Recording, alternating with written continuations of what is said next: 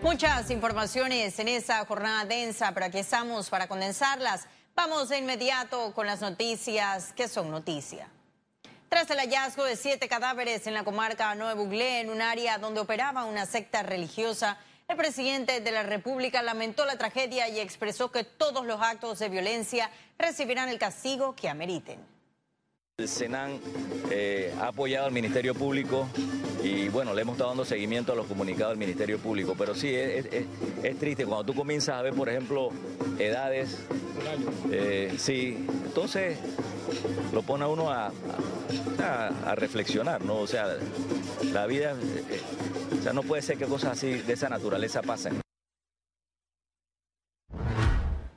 Y en entrevista exclusiva con Hugo Famanía para Telemetro Reporta, el Procurador General explicó algunos hechos de la tragedia ocurrida en la comarca y que el Ministerio Público investiga.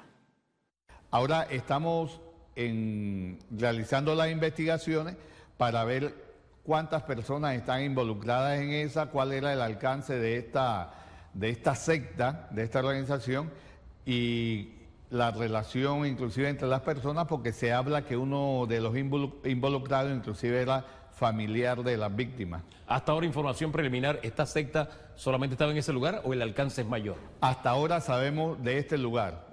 Hasta el momento no hemos podido determinar que hayan otros sitios en donde esté operando, pero como hablamos de un área de la comarca que es tan grande y un área de eh, lo que es Boca del Toro, Veragua, que son áreas de tan difícil acceso, pues no se puede descartar que hayan otras áreas en donde ellos hayan estado realizando la misma labor.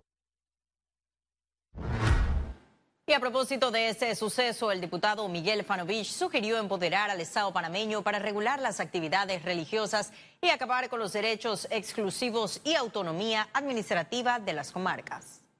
Definitivamente hay que poner un castigo ejemplar y también pedir una licencia o pedir una licencia especial para controlar esta, este eh, tipo de personas que en realidad no llevan la religión sino lo que llevan es eh, la muerte, el terror y eh, algo que no, se había visto en Panamá. No, no pueden entrar eh, la prácticamente las fuerzas policiales ahí dentro del sector indígena. Ellos tienen sus propias personas que son las que imponen el orden y tienen sus propias leyes dentro de la comarca. Y creo que ha llegado el momento que ellos entiendan de que eh, todos somos panameños y que tenemos que regirnos bajo una misma constitución y bajo unas mismas leyes. Y continuamos con más información. Sectores de la sociedad civil rechazan el rol de las Naciones Unidas en el proceso de reformas constitucionales.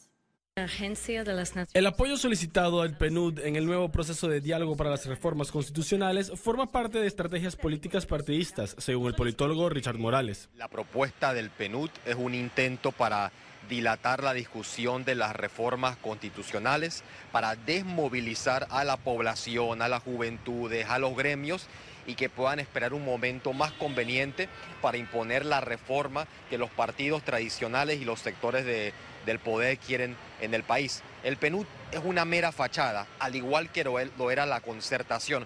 Por su parte, el abogado y asesor legal de la Alianza por la Vida y la Familia, Francisco Carreira, sugiere que el aparato de las Naciones Unidas tiene una agenda política injerencista. Y por supuesto que lo vemos con mucha preocupación, es por el nivel de la agenda de activismo que ellos tienen a nivel internacional. Y por supuesto que es la preocupación que tenemos en Panamá en este sentido. El otro tema que yo creo que es ofensivo es que venga algún extranjero a decirnos a nosotros cómo tenemos que hacer nuestra constitución. Eso para mí yo creo que rompe el marco de lo que es, de lo que debería ser. La mayor crítica que desencadenó el retiro de las reformas constitucionales de la Asamblea Nacional fue la falta de legitimidad de las propuestas. Las críticas al PNUD ponen en riesgo el nuevo proceso. Para Econius, Luis Eduardo Martínez.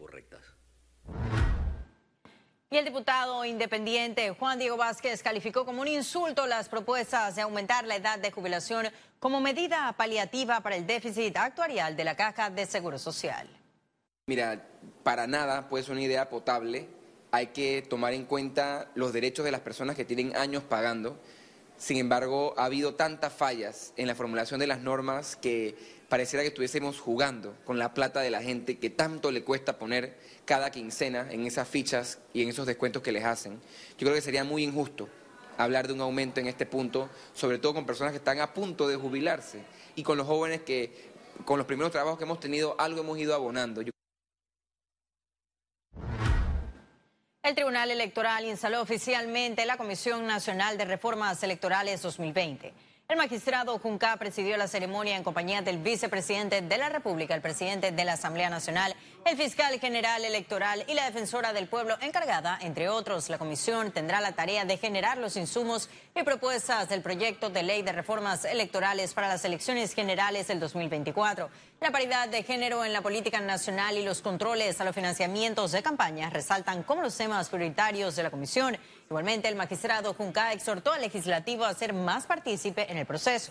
La comisión se reunirá una vez por semana. Yo hago un llamado en este momento para que la Asamblea se involucre, para que no sea cuando llega el, paquete final, que es que ellos van a empezar a ver qué es lo que contiene el paquete de reformas electorales o de actualizaciones electorales, que para mí es la forma correcta de ver esto.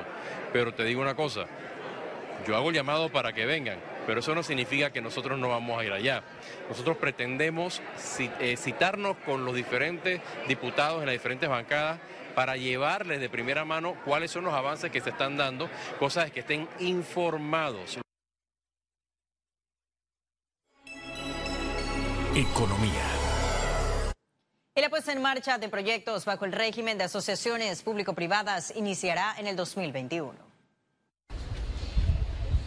Hay 17 proyectos en la mira del gobierno bajo la figura de las asociaciones público-privadas. Actualmente se planifican tres. Estamos viendo tres proyectos en concreto. El Metrocable de San Miguelito, que es un proyecto que tiene un impacto social altísimo. Estamos trabajando también la costanera del oeste y también estamos trabajando unos contratos de mantenimiento por estándares. De... Entre evaluaciones y orden de proceder, las obras iniciarán en 2021. Eh, la mayoría son proyectos que demoran entre dos y tres años en construirse, así es que estaríamos hablando de 2021, 2022 y 2023 eh, para tenerlos culminados. Panamá se podría convertir en uno de los mejores países para APPs de Latinoamérica. Nosotros queremos que en el 2020, con la institucionalidad y la reglamentación que estamos de desarrollando, podamos colocarnos como uno de los mejores países. Este jueves, durante el foro de experiencias de las APPs en Latinoamérica, empresarios y especialistas manifestaron sus expectativas. En el tema del financiamiento es muy importante que las APPs tengan de aliado eh, una multilateral. Para Panamá es una oportunidad para crecer de manera sustentable y de manera ordenada y que el sector privado de, de, manera competitiva pueda participar en el desarrollo de nuevas infraestructuras con una, un buen estándar de calidad. El gobierno espera 2 mil millones de dólares en inversión para estos proyectos. Ciara Morris, Econews. Hay que cuantificar y, y la ley también la empresa nacional de autopistas SENA trabaja en un proyecto con municipios para que conductores morosos no puedan retirar placas sin cancelar esa deuda. Ahí el punto realmente va a ser un, una fuerza legal eh, desde el punto de vista del municipio eh, que, para que nos apoye en esa, esa labor de recaudación, de manera tal de que en algún momento usted para poder retirar su placa, bueno, necesita estar paisado con ENA. De lo contrario vamos a tener siempre esta dispersión, eh, la gente jugando vivo para no pagar eh, los que no tienen saldo por los corredores, y es un tema que estamos hablando arriba de 3 millones de dólares eh, que se adeudan, una morosidad que está estática, pero estamos tratando en algún momento de disminuirla con algún proyecto, algún efecto legal. Empresarios rechazaron la cifra anunciada de morosidad a la Caja de Seguro Social. A continuación, sus observaciones. Adelante. El director de la Caja de Seguro Social indicó que la empresa privada adeuda 283 millones de dólares. Empresarios rechazan este monto. Nosotros no estamos muy claros en esa cifra, porque esa cifra puede ser no depurada, puede ser producto de información que nunca ha sido realmente eh, regulada dentro del sistema. Pues... No. No, no estoy de acuerdo, yo particularmente, porque no es la primera vez tampoco que se habla de una cifra que no es correcta. Eh, si recordamos, en la administración pasada también salió eh, un director de Seguro Social a hablar de una cifra de 300 millones de dólares, que posteriormente cuando se le pidió que verificara exactamente en qué consistían esos 300 millones, si mal no recuerdo, terminamos en una cifra aproximadamente de 700 eh, mil. El sector privado exigió la revisión de las cifras. Además, están abiertos a soluciones para la institución. Hay que ser muy responsables con esa información, de revisar y depurar bien esos listados. Eh, para poder entonces determinar cuál es la cifra real de esa morosidad. Pero vamos a tener todos que hacer sacrificios y tenemos que estar preparados para ello. Los empleadores tampoco están de acuerdo con el supuesto 60% de empresas en mora al seguro social. Ciara Morris, Econews. Conexión Financiera. Panamá, territorio de lo posible en materia turística, pero realmente puede abarcar todo su potencial. Para analizar eso contamos con nuestro economista Carlos Araujo. Adelante, Carlos. Así es, Astrid. En materia turística estamos claros que el potencial de Panamá es realmente impresionante playas, montañas, cultura, en fin, la oferta puede ser tan variada como gustos. La pregunta es si podemos ser todo para todos. De nuevo, pocos daban credibilidad a la capacidad de organizar un evento como la Jornada Mundial de la Juventud a principios de 2019 y se hizo. Quizás no con los astronómicos resultados o con las proyecciones financieras que esperábamos, pero se hizo. Siendo así, y un esfuerzo de reactivación económica como el que ha emprendido la actual administración, haría mucho sentido poner muy en la parte de arriba de la lista de inversiones aquellas relacionadas como por ejemplo con la organización de los Juegos Centroamericanos y del Caribe.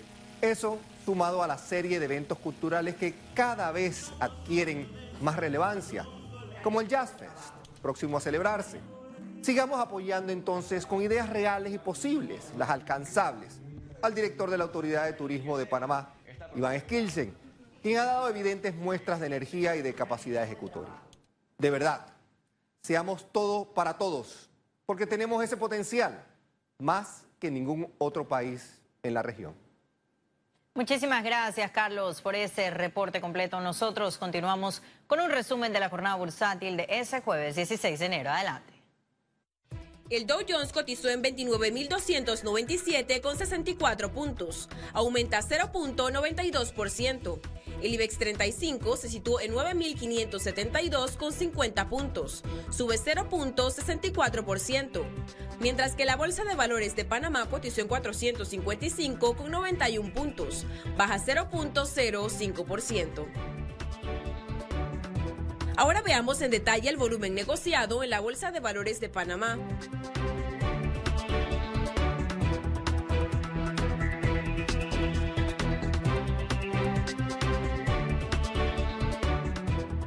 Total negociado 14.457.589 con 56 centavos.